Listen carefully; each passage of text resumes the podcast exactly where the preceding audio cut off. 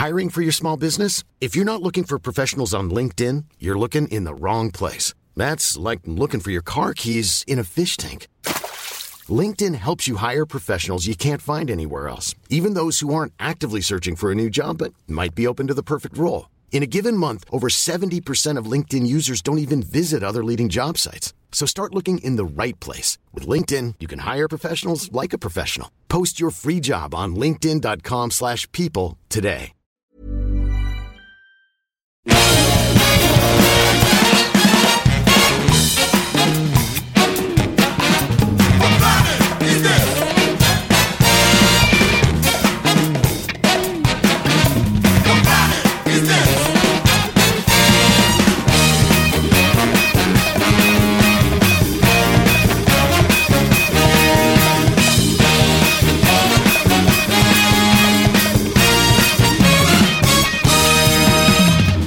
Alors là, les amis, c'est Capture Mag Hebdo et c'est le 7 juillet. Et alors là, et alors là, je pars en vacances là. Là, je pars me mettre les, les doigts de pied en éventail. T'es déjà parti. je suis déjà en Vendée.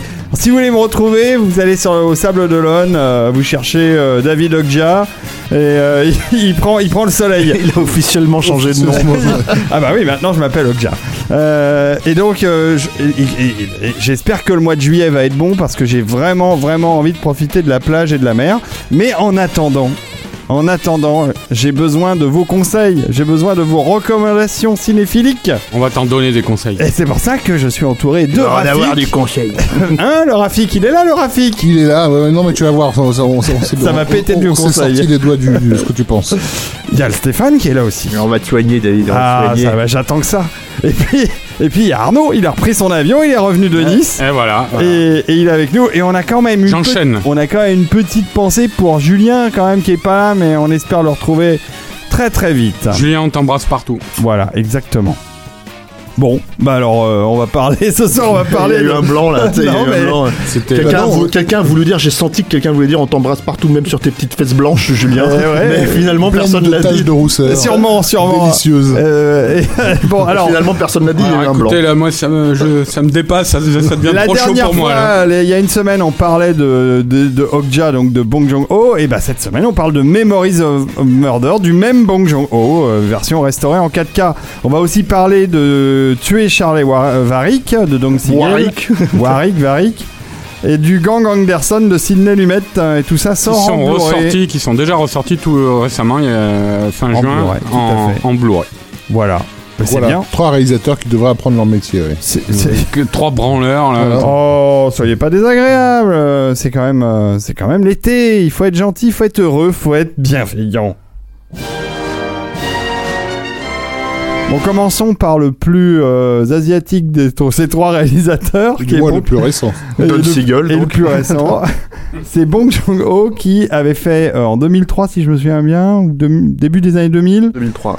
euh, Memories of, the- of Murder, qui était euh, le- son premier film, très remarqué. Non, deuxième. Deuxième film, pardon. Deuxième. En tout cas, très remarqué. Ouais, ah oui, ça c'est. Ah, c'est ce qu'il a mis sur la, la, la, la map. Sur euh, les rails. mondiale, hein. Ouais, Sur ouais, les rails du transpersonnage. Et, et, et un deuxième film que, que, qu'on- dont on n'aurait pas pu prévoir le- le- le- l'impact parce que son, son premier film que, que, que moi j'aime bien hein, mais que, que Bong Joon-ho a totalement renié, il ne veut plus même plus en parler. Ah ouais? Ouais. Euh, c'était un c'était un film qui se passait dans un immeuble, c'est une chronique sur des, des, des gens dans un immeuble. Et euh, mais pour autant, ça ne laissait pas présager de de de- d'un d'un d'un d'un film aussi ambitieux que que Memories of Murder. C'est clair. Euh, donc euh, bon pour ceux qui connaissent pas, on va on va on va pitcher vite fait, Euh, Pitch, pitch. tout en précisant à l'entrée du pitch et c'est important dans le film et c'est même très important, c'est une histoire vraie, c'est un fait divers qui a ensanglanté le la la la province coréenne, hein, je ne sais pas exactement quel coin, hein, David peut-être tu dois le savoir, Non, je sais pas non plus. Euh, qui a ensanglanté donc la province coréenne. Ah, c'est en euh, dehors de Séoul, tout est de la province encore. Ouais, bah, enfin, la- ça se passe à la campagne, dans un village, quoi, une petite ville en tout cas, euh, donc euh, qui a qui a c'est ensanglanté, con ce que je dis d'ailleurs. Qui a ensanglanté ce, Laissez-le le pitcher. oui. qui a ensanglanté ce village euh, au milieu des années 80 sur un, un tueur en série. C'est assez rare hein, là-bas des, des- des tueurs en série, surtout à cette époque en plus, Mm, mm. euh, qui tuait des femmes. de dictature. Voilà, qui tuaient des femmes toujours sous le, sous le même euh, modus operandi. On les retrouvait toujours pareil, à attacher les mains dans le dos, euh, avec leur culotte sur la tête, dans la bouche, tout ça. Bon, euh, voilà. Et alors, le, en fait, le film euh, part de ce fait divers qui est très très connu en Corée du Sud. Hein. Euh, C'est à peu près l'équivalent de l'affaire Grégory pour nous. quoi. Euh, C'est quelque chose qui a, qui a- qui a- que tout le pays connaît apparemment. Il avait sa culotte sur la tête, petit Grégory? Euh... Bon, c'est tombé à plat. Merci Rafik. euh, Too early. Trop tôt, trop tôt. C'est dommage qu'on n'ait pas eu Benoît Poelvoorde comme invité là, mais bon.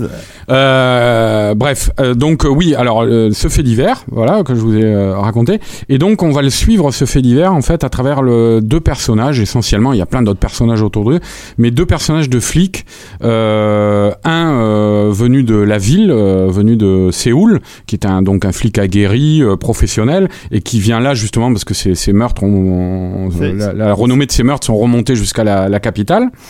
Oui, David? C'est Song Kang-ho qui joue ce rôle. Non, non, c'est c'est l'autre. pas Son Kango. Et donc, Son Kango, qui d'où euh, l'acteur fétiche de Bong Joon-ho, Ouais. qui a joué dans The Host et euh, Transpersonnage aussi, ouais, ouais. et qui lui joue le flic local, Ah oui, euh, qui est une sorte de personnage assez frustre, un peu bof sur les, enfin un peu beaucoup Ah oui, même. oui. Euh, mais dont, enfin comme toujours avec Bong Joon-ho, on- il l'observe, il, ne, lui- il ne lui dénie pas non plus certaines certaines intuitions, tout ça. Donc voilà, mais en gros, c'est le, le flic bof et enfin le flic des champs et le flic de, la ville. Voilà, et tous les deux donc vont enquêter pour essayer de de, de, trouver ce, ce, ce tueur en série. Et il faut savoir aussi, pour terminer là-dessus, euh, par rapport au fait divers, que si ce fait divers a énormément fait parler de lui en Corée, c'est que c'est un peu comme le Zodiac euh, de San Francisco, c'est qu'on on n'a jamais attrapé le tueur en série. Ah, c'est dingue. Il n'a jamais été Et attrapé. en plus, c'était dans un rayon très, très, très fermé. C'est juste 2-3 km. Ah oui, oui, Et il a, il a tué des, des, des petites jeunes comme il a tué, euh, je crois que sa plus vieille victime avait plus de 70 ans, quoi. C'est Mhm. incroyable. Voilà, et- étonnant. Et, et donc Bong Joon-ho s'est inté- intéressé à cette histoire et, et, euh, et, euh, il a intégré euh, au, au, au sein même de son, de son projet le, la, la véracité des faits et, et, à un point où même le- il y a une sorte de... le, le film a une manière de prendre en compte le, le on va dire le hors champ du réel quoi. Euh, c'est-à-dire ce qui s'est vraiment passé dans la réalité et euh, on va pas on va pas spoiler je vais pas dire euh, ce qui se passe dans ce plan final mais notamment Ah bah, dans- je ne dis pas ce qui se passe dans On ce plan peut. final bah non pas forcément Non, Mais, euh, ah, si, c'est super intéressant, c'est un des meilleurs trucs du film. ouais mais bon, Bon, le film, il a- c'est pour ceux qui ouais. l'ont pas vu qui vont pouvoir le découvrir ensemble Bah ouais, ouais, non, non. mais bon, c'est pas grave, il y a, il y a un moyen d'en parler quand même. Euh, euh, donc, notamment à travers ce, ce, ce plan final, euh, où il prend en compte justement le réel, et, et du coup, bah, il s'adresse au spectateur qui est assis dans la salle. Et enfin, ouais, voilà, c'est vrai que c'est effectivement une des meilleures idées du film, c'est un des plans finaux, les, un des plans finaux, pardon, les plus, les plus tétanisants qu'on ait pu voir. C'est peut-être aussi parce qu'il faut préciser que Memories of Murder, c'est un polar, certes, dans l'absolu. euh, Polar parce que, voilà, mm, par certaines, voilà, mais c'est aussi une, euh, une, quand même une analyse de la société coréenne en fait. Et du coup, en fait, comme c'est un film qui, qui traite clairement de ça, c'est pour ça qu'il puisse se le permettre en fait. Euh, on n'est pas dans une espèce d'enquête. euh, C'est-à-dire, c'est c'est une manière de. Enfin, quand on dit en gros pour quelqu'un qui connaîtrait pas le film, qui connaîtrait pas cette histoire, évidemment, et comme nous autres occidentaux, quoi. euh, euh, Il y a, comment dire, il faut préciser que c'est l'intérêt du film n'est pas dans l'enquête policière à proprement. Voilà, c'est pas dans l'enquête policière à proprement parler. C'est vraiment dans dans dans la description des personnages, dans la description des méthodes éventuellement policières, ce genre de choses. Et ce que ça en dit sur les gens et sur sur comment dire bah toutes ces scènes de karaoké qu'ils ont, des trucs comme ça, etc., etc. Ce qu'ils vont faire Ouais, en fait il- en dehors de tout ça, quoi. C'est vrai ce que tu dis, hein, c'est tout à fait vrai. hein, mais mais il y a quand même aussi, le film est assez long, hein, d'ailleurs, ça dure 2h20 je crois. Euh, Il y a quand même, il s'autorise quand même des, des, des plages de, de, de pur genre, de pur polar et d'enquête. Enfin, c'est mon boulot, évidemment, scène mais de- il y a une scène de course-poursuite, notamment sûr, à un moment qui ouais. est étonnante. Bien sûr, mais ce que je veux dire en fait, c'est que c'est pas le polar ordinaire en fait, c'est-à-dire que ce qui Oh. est, il y a pas, c'est pas le polar ordinaire qui aurait, qui serait sous influence américaine, comme tu peux en avoir en France, euh, comme tu peux en avoir partout dans le monde en fait, en gros, parce que c'est un peu le, le pays qui a, qui a donné le là en fait pour ce genre-là quoi. Donc du coup, en fait, c'est ça qui le rend, moi je pense fascinant et c'est ce qui à mon avis l'a fait exploser sur le sur le devant de la scène, c'est-à-dire que ça soit un film si typiquement coréen. euh, au milieu, c'est vrai que le cinéma coréen au début des années 2000 a vraiment explosé. euh, Ouais, bien sûr. sur le marché euh, international, etc., etc. Mais moi, je trouve personnellement qu'à cette époque-là, il y avait très très peu de, de, de grands films de qualité. Hein. Je veux dire, même les... les euh, comment il s'appelait ce film de qui était un énorme carton là le de Park Chan Wook Euh, Sympathie, sympathie non, avant ça, avant ça justement. Euh, Le truc qui se passait entre la frontière coréenne. Oui, c'est GSA, oui. C'est Area, Security, ouais. C'est extraordinaire. Eh ben moi, pff, tu vois, Ah, enfin, moi, je trouve ça tout bidon. Et le truc, c'est que, enfin, j'avais du mal à, C'est-à-dire, à- je- à vraiment euh, calculer le cinéma coréen, et j'ai commencé vraiment avec, euh, avec. Alors, il y a, y j'aime beaucoup euh, Old Boy de Voilà, Park Chan-wook, en C'est les l'occurrence. deux films, hein, c'est Voilà. les deux films de l'époque qui Mais, ont, lancé c'est la vague, quoi. Non, non, il y a eu, non, la vague, elle a été lancée avant, Arnaud, justement, c'est ce que je dis. En fait, le truc, c'est que, c'est que, c'est que moi, je te parle de mon expérience personnelle, je, c'est ces deux films-là où j'ai commencé à me dire. Non, non, mais euh, Euh, Steph, John Mais après, John Sympathy for Mr. Vengeance, c'était déjà vachement John bien. hein, Security. Area, ça ça n'a pas eu le retentissement. Memories of Murder et All Boy, et là on parle d'un point de vue international. Ça n'a pas eu les- de retentissement en France parce que c'est sorti en vidéo, mais ça a eu Là, un retentissement assez énorme, euh, assez énorme, Arnaud. euh, Non, mais à la- bon, en Corée, on n'en parle même pas, ça a été Ouais. un carton, mais en le. Corée, ouais. ouais. Mais, mais, mais moi je pense au niveau international, c'est vraiment euh,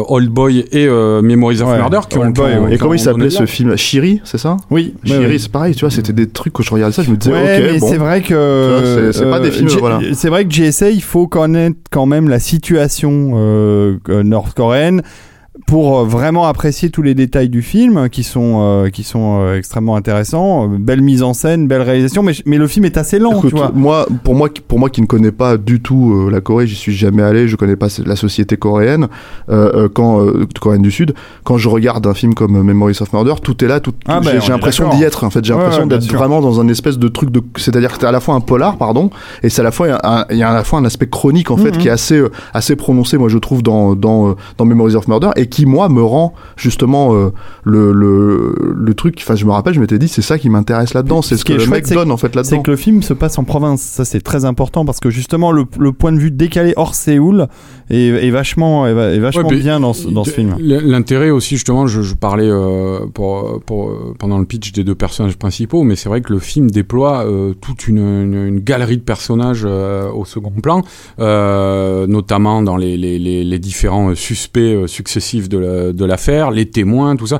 Je par, par, par exemple, le, le parcours de ce petit personnage d'handicapé mental, Hmm. euh, c'est formidable, quoi. C'est un, personnage, alors d'ailleurs... euh, qui, qui, qui, qu'on accuse du meurtre, Voilà, en fait. Et euh, c'est un personnage ouais de petit handicapé mental et qui est en plus défiguré à moitié quoi, qui a été brûlé et, et, et tout le traitement de son de, de- l'arc autour de ce personnage, notamment le fait qu'il a été brûlé avant tout ça, jusqu'à la, la, la fin de son arc, je je vais pas raconter, mais euh, c'est formidable parce que c'est un personnage avec lequel euh, encore on trouve la marque de Bong Joon, mais avec lequel il arrive euh, à travers tout le film à nous faire rire euh, à nous faire pleurer parce qu'il y a des moments pathétiques quoi. Vraiment quand les flics s'acharnent sur lui euh, euh, à nous faire peur à certains moments. Enfin voilà c'est c'est c'est un film où il y a où il y a il y a énormément à manger quoi. Bah, Hmm. C'est vrai qu'en tout cas, voilà, c'est c'est pour ça que je rebondissais sur l'approche générale du projet, hein, c'est-à-dire que en gros, c'est parce qu'il s'adresse, enfin, c'est parce qu'il parle de la société coréenne du Sud qui peut s'adresser à la fin dans le plan final à, la soci- à toute la société coréenne et, et leur poser en fait une question par le regard. En fait, c'est une vraie question qui est posée euh, et qui est liée. euh, et je pense en fait que le, le, le- c'est déjà très fort quand t'es un spectateur et que t'as compris tout l'angle du film. Mais je pense que pour un Coréen, c'est encore plus fort quand tu vois ça du coup parce qu'il y a, y a une, presque une logique de culpabilité qui pèse sur cette c'est logique. terrible parce que C'est- moi, voilà. moi, je m'imagine en tant c'est que spectateur euh, coréen ouais. on va essayer de pas dévoiler encore le truc Non, quoi. non, bah non. mais on tourne autour là mais mais moi je m'imagine spectateur en tant que spectateur coréen découvrir le truc en 2003 c'est vrai que tu, tu ça doit faire bizarre et puis tu dois te retourner regarder les gens dans la salle tu vois quoi et tout quoi c'est c'est euh, là, c'est un très très bel exemple de de, de, de création comme ça d'une sorte d'interactivité entre le, le public qui regarde l'écran euh, et, et, et ce qui se passe sur l'écran. Mm. C'est- Et bon, on va, on va pas survendre le truc, mais c'est une idée toute conne, hein, Mm. quand tu Ouais. regardes le film à la fin. c'est une idée toute conne Ouais. mais qui euh, te laisse tout con Voilà. c'est-à-dire c'est quand tu vois le truc tu fais waouh tu fais la même gueule que Ouais. Ouais. Bon, c'est sorti au cinéma. Enfin, ça, oui, c'est sorti au cinéma depuis deux jours euh, en version restaurée. Euh, Il y aura sûrement un Blu-ray 4K probablement. euh, D'ailleurs, rien que le fait qu'il. Bah, en France, je sais pas, mais en tout cas, t'as la remasterisation, t'auras au moins un Blu-ray normal. ça, c'est sûr. Juste euh, une petite note si euh, si vous êtes euh, si vous parlez de l'anglais enfin si vous comprenez l'anglais il y a une vidéo de Tony Zhu qui est consacrée à Memories of Murder qui est très très très intéressante euh, sur le ensemble staging ou l'art de ne pas cutter et de de, fabriquer une séquence, euh, un plan séquence avec plusieurs personnages euh, dans, dans le même plan. Et euh, ça, voilà. Donc Bon. je vous conseille à cette, vidéo à voir. Elle est vraiment très très bien faite. ouais. Super. Bon, bah très bien. Bah passons à- alors à la suite. Et la suite fait écho à ce que nous disions il y a 15 jours à propos de l'Empereur du Nord de Robert Aldrich. C'est que dans la même collection, j'ai l'impression que c'est la même. hein. Je ne me trompe pas, les amis. Oui, tout à Euh, fait. il y a tué Charlet Varick. Alors, euh, pardon, excusez-moi, mais je crois pas tout à fait justement parce que je crois que Charlie Varick fait partie des des, des, des classiques là, euh, euh, c'est avec le, le gros livret qui est, qui est qui est plus gros que Ah. celui de l'Empereur du Nord et qui sont em- emboîtés dans euh, un carton euh, assez épais comme un livre quoi ça fait. Euh, En alors tout cas, c'est une édition l'Empereur du Nord est beaucoup plus mince, c'est pas la même Ah collection. d'accord. J'essaie de me souvenir là. En tout re- cas, c'est aussi chez Wildside. la collection de Wildside dans laquelle paraît Charlie Varick a un titre cette collection. Euh, je m'en souviens plus là mais En tout euh, cas, euh, il s'agit bien d'un plus que d'un livret, c'est quasiment un petit bouquin euh, Ouais. écrit aussi par Doug Headline, euh, tout comme tout comme pour l'Empereur du Nord.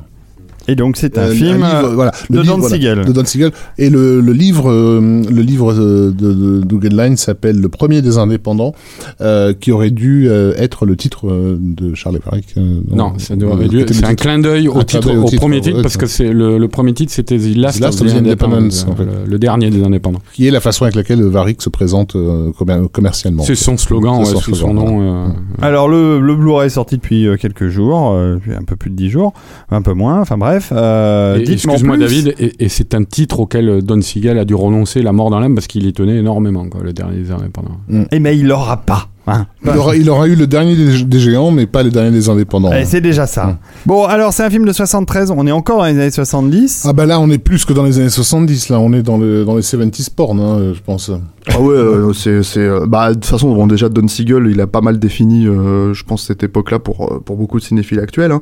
Euh, puis il faut quand même préciser un truc. Alors, c'est un très, moi, je trouve, c'est un excellent film euh, de Don Siegel qui arrive après deux putains de grands films de, Don Siegel, hein, qui sont Les Proies, donc, bientôt remakés par, par notre ami C'est déjà. Sofia euh, Coppola, voilà. Non, mais bientôt en salle. Apparemment, Arnaud a beaucoup aimé. Ah, j'ai Et- adoré, j'ai euh, adoré. On arrête de parler de, de. Varick, on peut parler de euh, Sofia Coppola, s'il vous plaît. Et, euh, Ça a l'air euh, ironique ce que tu dis, Arnaud. Bon, allez, vas-y, continue. Parle-nous du vrai. Évidemment, évidemment, l'inspecteur Harry, euh, qui est l'autre film de 71 Ah, que, ça me dit que- quelque chose. C'est avec un acteur euh, moumouté, non? Un type un peu. Un mec qui a des jolis yeux, je sais plus. Bon, Paul laissez-le faire, Newman. laissez-le faire Et euh, donc, euh, et donc, euh, donc voilà. Donc en fait, on pourrait, pour ceux qui s'attendent en fait à, on va dire entre guillemets, un cross de ces deux films, en fait, peuvent déjà oublier ça. C'est un film qui, est- qui, qui est un peu oublié, je pense, hein, Charlie Varick. C'est un film. Bon, déjà, il a un titre un peu particulier quand même. C'est le nom du personnage principal. Moi, j'aime bien le titre français parce que c'est un peu plus, euh, comment dire, euh, badass, ouais, quoi. Mais euh, en France, peut-être, bah, pas aux États-Unis. si, il a si, pas du tout le même. euh, euh, ouais. c'est un, un film de studio Universal. mais c'est ok, pas, pas par le l'inspecteur réalisateur, Harry, non mais évidemment, façon. par, par, réalisateur de l'inspecteur Harry, Universal, le, le, le DVD qu'ils ont sorti il y a 15 ans, c'était un DVD budget tout pourri. Euh, bon là, on le blanc, on n'en parle même pas, il sort ici, il sort pas là-bas. Donc le truc c'est que non, c'est un film, c'est un film oublié, euh, Charlie Varick, Parce que un bide. parce que tu n'as pas, parce que ça a été un bide, parce que tu n'as pas une star euh, euh, qui a traversé les époques. Euh, comme euh, comme euh, Clint Eastwood, t'as vraiment, enfin je veux dire les proies, c'est un film qui a été un bide, mais ça sort, ça continue à ressortir aujourd'hui parce que t'as Clint Eastwood dedans. C'est leur euh, leur fond de catalogue. Voilà. Là t'as Walter Matthau qui est formidable dans le film. Quoi. Ah, ouais. Voilà, qui euh, moi je trouve un excellent acteur et qui a été une star en son temps aussi, hein, et clairement quoi, mais qui n'est pas euh, un acteur t'es que avant tout les, une star de la comédie, oui. voilà et euh, et qui donc joue le rôle de Charlie Varick, qui est un, un, un- alors c'est quoi déjà dans le film son son métier euh, officiel euh, C'est Il, euh, il, il sème des. De- ouais, une- il récolte des ratisse- récoltes de- ouais, avec l'avion, ça, il ouais. jette de- Ouais, des engrais sur les. Alors les- je vous mets un peu du score de Lalo Schifrin de l'époque pour vous replacer dans l'ambiance des années 70 et on y est à fond quoi. Formidable score. Bah oui. Formidable score et qui euh, qui préfigure d'ailleurs euh, celui de, De de Bullitt non de Magnum Force. C'est Magnum Force, c'est à la même époque à peu près. Et, euh, et en gros, euh, derrière cette couverture, en fait, bah, c'est un braqueur de banque, en fait, euh, Charlie Varick. Et le film ouvre d'ailleurs sur un braquage de banque, en fait, où euh, il, il s'attaque à une toute petite ville perdue de la Californie, en fait. Commettre leur braquage, ça tourne un peu au vinaigre, en fait, et quelques personnes restent sur le carreau. D'ailleurs, moi, je trouve qu'il y a une une très belle scène euh, très touchante en fait avec euh, celle qui est sa femme en fait dans, dans le film au début là quand il euh, quand il euh, Sibyl. voilà qui, qui, reste et en fait dont il lui prend le comment dire le, le- L'alliance, l'alliance ouais. c'est une très belle scène je trouve euh, qui pose le personnage euh, d'une certaine manière C'est c'est une scène qui va se servir pour la scène finale. bien sûr et, et, et du coup mais qu'on ne spoilera pas pour le coup et, euh, et le truc en fait c'est que ce qui euh, ce qui se passe c'est que bah, ça devait être une petite banque ça devait être un petit coup Euh, ils y perdent beaucoup de comment dire euh, de leurs euh, de leurs euh, hommes là, là- là-bas et surtout en fait ils se retrouvent avec beaucoup plus d'argent que prévu quoi et là ils se disent euh, Il y a un problème. gros Il y a problème un souci. voilà et pourtant Il y a dans une les et couille pourtant, dans le potage. et pourtant, dans les médias, les médias disent bah euh, il y a 2000 euh, 3000 dollars, 3000 dollars qui ont été volés, et là les mecs ils se retrouvent avec un demi million.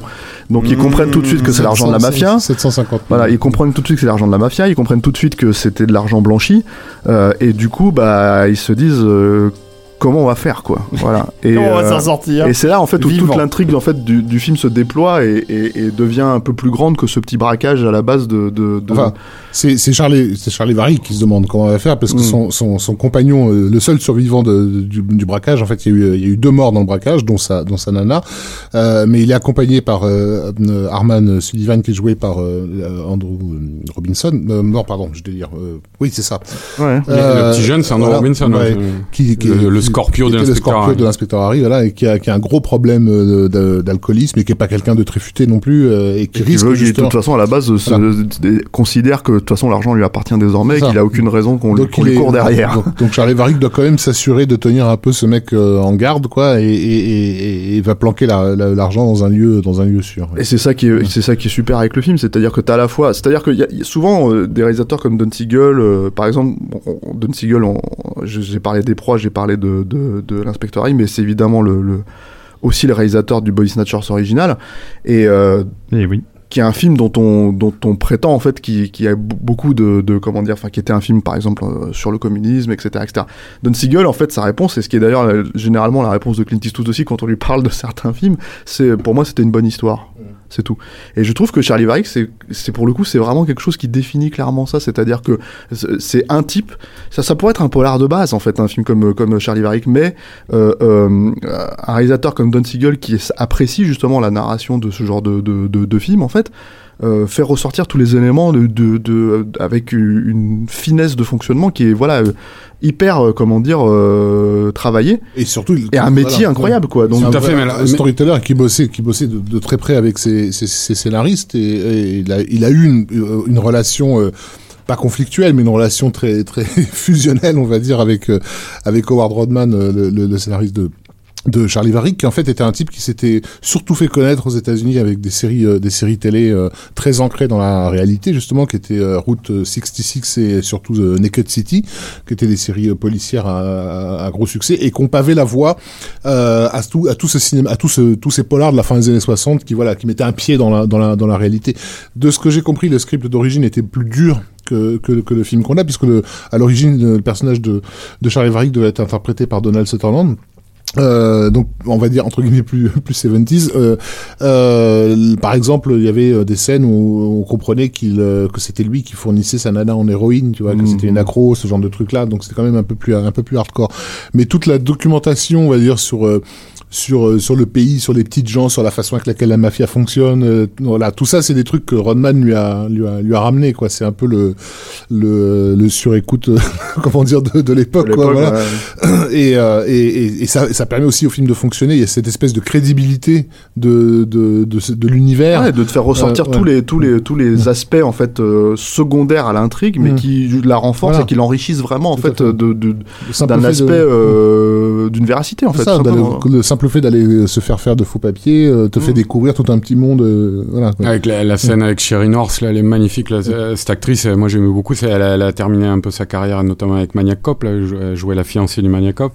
Mais elle a une scène géniale avec Walter Matthau, là, où elle lui demande 500 balles, euh, 500 dollars pour le moindre le truc. euh, Et à la fin, il va se casser. Là, c'est typique de Walter Matthau, ça aussi. Il voit une, un boc à sucette et puis il dit euh, Euh, Je peux en prendre une? Et elle lui fait ses 500 dollars. Alors il la prend, il la rejette et puis il se casse avec sa moule. là. Et en fait, euh, quand, la- quand, quand, quand, le rôle est arrivé, est- est arrivé à, à, à Walter Matthau, qui apparemment a perdu un pari avec euh, avec Don Siegel. Ils avaient joué une- au ping, ils jouaient au ping pong et il a- en gros il a été convaincu de de, de, de le battre. Et, euh, Ah oui, parce que Don. Siegel était un tueur en, Et en fait, c'était un champion- un et, champion et de il joue d'ailleurs dans le film un petit Ouais. rôle où il joue au ping-pong là, chez des mafieux chinois là, et euh, Tout à fait. Et, euh, et, et donc ça a été sensiblement réécrit aussi parce que pour le public américain, qui, euh, voilà, Mato il sortait de ses, de ses comédies avec Jack Lemmon, euh, ça, allait, ça allait être un choc certain que de le voir jouer un personnage trop trop hardcore. Donc il y avait quand même le côté sympathique de Mato qui a, qui a été réinjecté. Dans... Ah, Ça reste quand même un personnage vachement badass, moi je trouve. Ah ouais, ouais, non, mais sûr. le- le truc mais, aussi, mais il y a un côté quand même entre guillemets sympa et, et truculent. Quoi. Le truc aussi, c'est que Siegel, il capitalisait aussi parce que c'était euh, en 73, hein, je crois, le film. Ouais. C'était quand même relativement récent, euh, le passé euh, assez chargé, certes, en comédie, tu vois, euh, les films de Billy Wilder, tout ça, de Walter Matthau. Mais c'est quand même quelqu'un qui a, qui a avant Billy Wilder, qui a fait quand même beaucoup de rôles de méchants dans des polars, des trucs comme ça. Donc il revenait un peu à ça, et je pense que le, Walter Matthau, euh, euh, ça l'a aidé, ça, ce, ce, passé-là, même si apparemment il était, euh, il était dans un doute euh, horrible par rapport justement à l'image qu'il avait auprès du public. Et euh, il y a un excellent y a un excellent documentaire sur le Blu-ray d'ailleurs qui revient sur toute la confection du film avec beaucoup d'intervenants, euh, dont Howard Rodman, non, le, fils de le- d'Howard d'Howard Rodman qui est une véritable euh, mine d'informations sur la carrière de son père. hein. Il y a Andrew Robinson qui, a l'air génial comme mec, d'une gentillesse et puis d'une acuité sur le travail de, de, de tous ses collègues. Enfin, voyez-le, le documentaire, ça vaut vraiment le coup. Et, euh, et donc, qu'est-ce que je disais euh, qu'il y avait dans ce documentaire? Je parlais de quoi là-bas? Ah bah je sais plus. Euh, de Walter Matthau, on était sur. oui, voilà, Walter Matthau. Et donc, c'est Andrew Robinson qui raconte que Walter Matthau était en proie à un doute pas possible sur son, sur son rôle. Et il lui disait régulièrement, qu'est-ce que je fous dans ce film, quoi?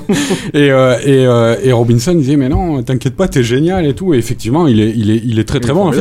Et euh, t'as employé le terme badass, moi je trouve qu'il est pas forcément évident, en tout cas pour Walter Matthau de cette époque-là. Dans les années 40-50, il avait un visage un peu plus viril, mais là, à cette époque-là, ça commençait à être un peu le gros nounours, le, le, le chamallow. Ouais, là, puis ils en jouent, ils en jouent carrément avec le, le- la scène d'ouverture parce qu'ils le, ils le, ma- le maquillent en fait en petit vieux. un petit vieux Et, avec la, et- la et patte, ils accentuent vachement les joues en fait, euh, du coup. euh. Mais alors, moi, ce que je trouve euh, génial justement dans le film, c'est cette scène d'ouverture.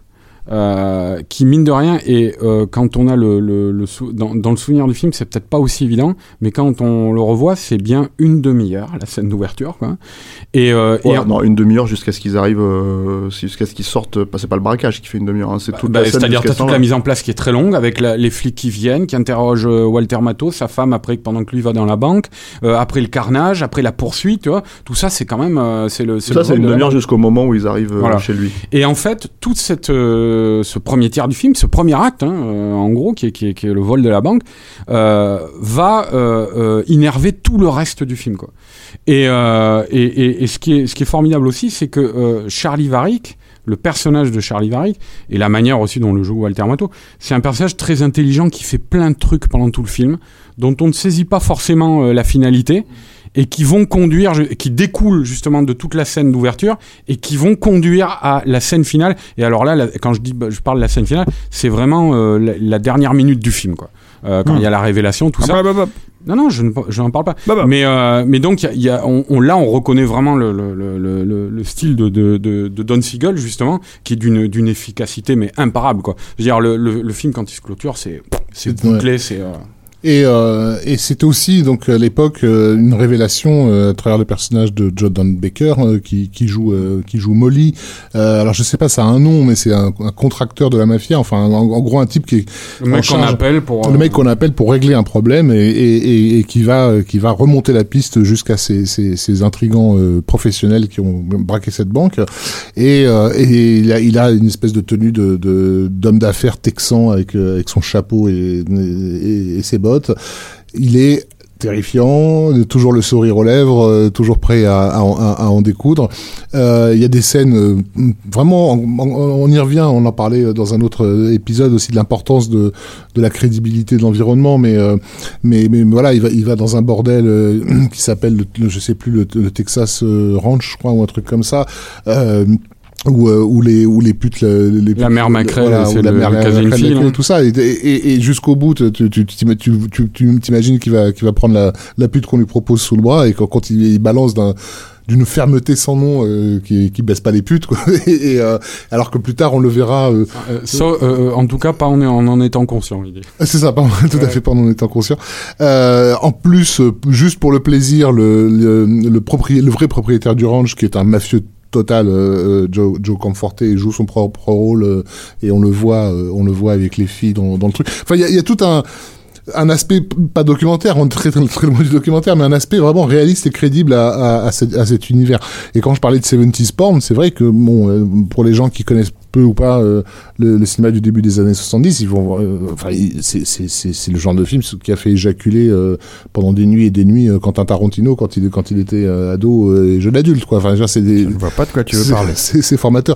Je, les, les, les, les plans sur ces gars, euh, sur ces types euh, survirils arrivant dans leur bagnole des 70s, euh, se garant près des bordels, euh, sur la musique de la lochifrine. Enfin, il y a, y, a, y a un fétichisme euh, qui n'était peut-être pas le d'époque en fait. Je pense pas qu'à l'époque le film apparaissait comme comme comme ça, mais avec tout ce qu'on a pu faire autour des- de l'héritage des 70s, ça devient un film fétichiste par essence. ce que tu veux dire, c'est que c'est un film de son époque.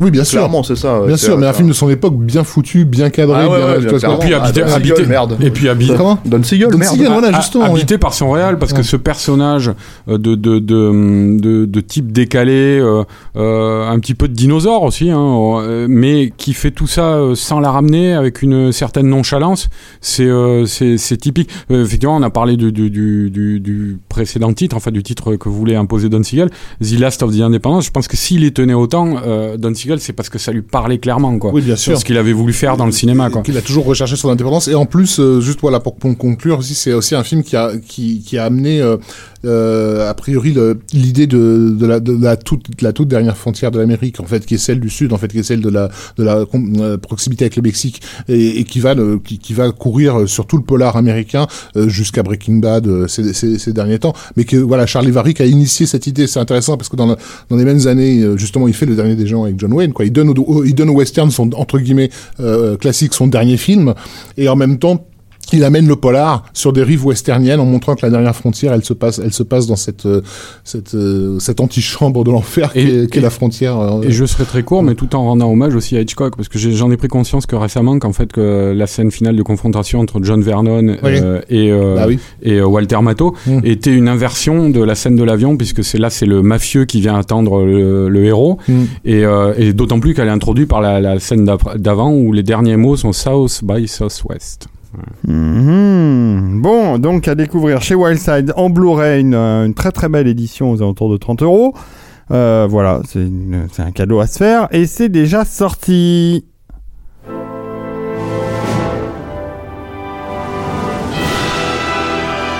Arnaud, est-ce que tu nous parlerais du gang Anderson qui lui aussi vient de sortir en Blu-ray chez Sidonis Et qui, euh, ouais, chez Sidonis, et, euh, et qui lui aussi fait un, c'était un, un, un grand jalon du, du polar américain euh, des années 70. 1971. Tout à fait. Et euh, qui est signé donc Sidney Lumet. Sidney Lumet, et avec en tête d'affiche Sean Connery, Eh ouais.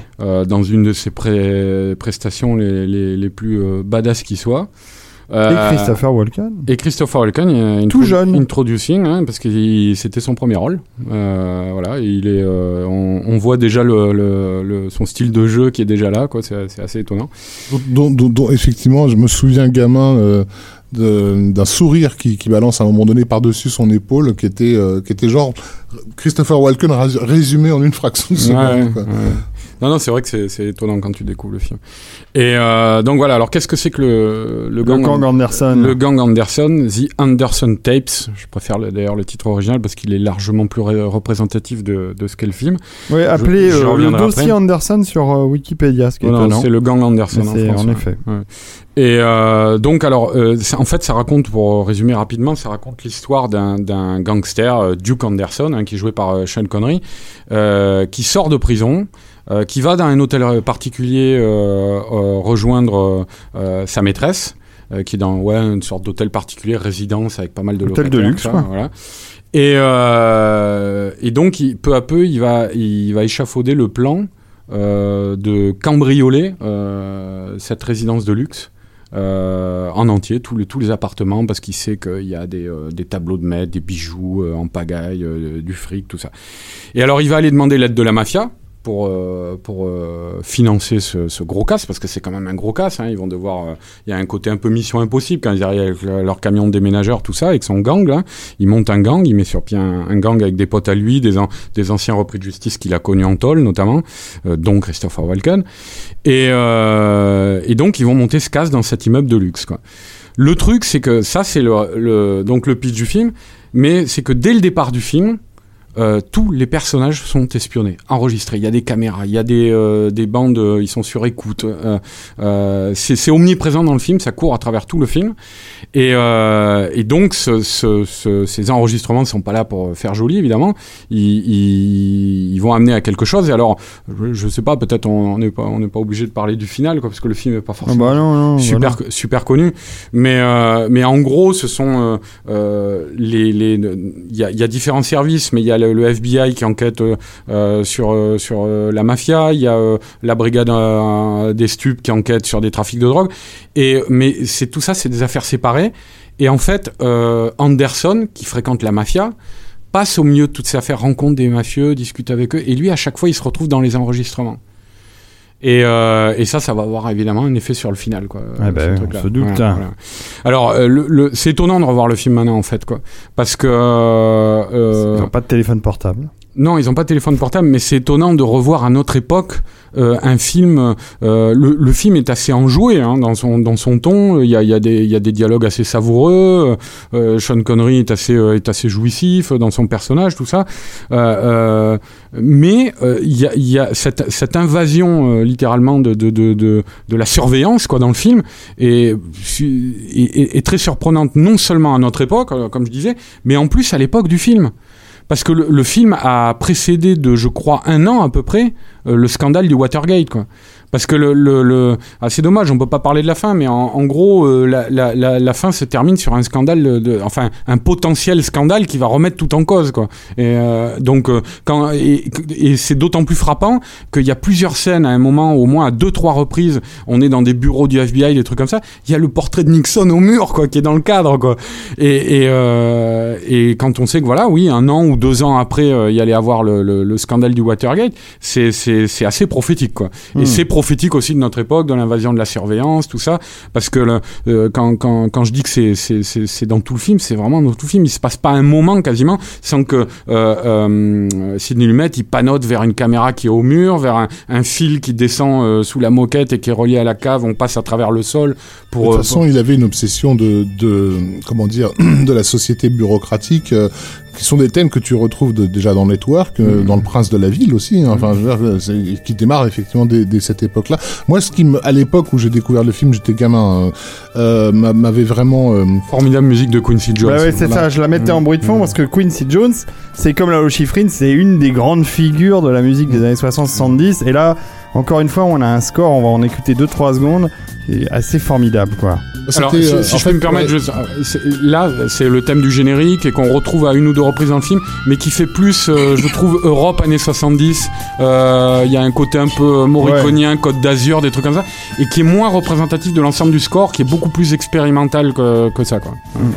Moi, je- donc c'était la première fois que je que je voyais un film à la narration euh, qu'on pourrait dire non linéaire en fait puisque euh, puisqu'il y a régulièrement dans le film des des des comment dire non pas des interviews mais des entretiens avec des gens qui ont vécu un événement que tu n'as pas encore euh, vécu. Euh, et, euh, et, et, et qui est censé te donner des indications sur ce qui va se passer à la fin. C'est-à-dire que tu tu as une certaine attente du final du film qui t'est amené par des séquences euh, prescientes que, que tu as eues euh, Mm, je éparpillées dans, dans, dans le film. Ça, plus, comme le disait Arnaud, tout- tous ces apartés euh, sur les, les, les trucs de, de, de surveillance euh, qu'il y a dans le film font que, en termes de montage, euh, c'est un, vrai puzzle, plutôt expérimental, hein, je pense qu'on peut, on peut le dire. En, en tout cas, pour le gamin que j'étais, qui était très déstabilisant, c'était la première fois que je voyais un film entre, pardon, entre guillemets aussi compliqué dans, dans sa mais structure. clairement, en fait, alors tout en restant continuellement lu- ludique, le, ludique. le Ouais, les personnages sûr. secondaires, Encore Martin Balsam. J'étais gamin. Je sais pas si- ouais.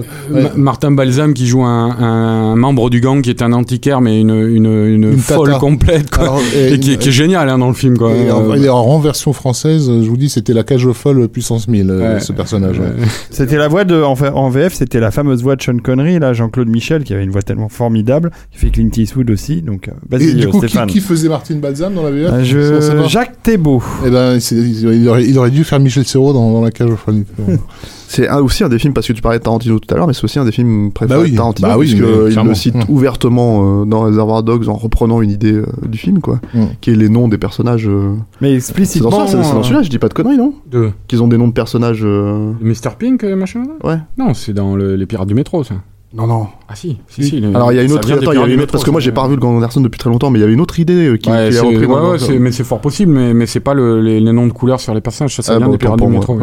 Oui, c'est une- pour toi. enfin, sinon c'est c'est du Tarantino porn évidemment, mais aussi je pense pas pour le coup, euh, pas seulement Tarantino pas, pas- porn. pas seulement pour le fétichisme de, de, de l'époque, mais mais aussi pour le coup pour pour la, la narration euh, la narration éclatée entre guillemets, enfin non linéaire euh, sur sur laquelle il a fait son nom quoi.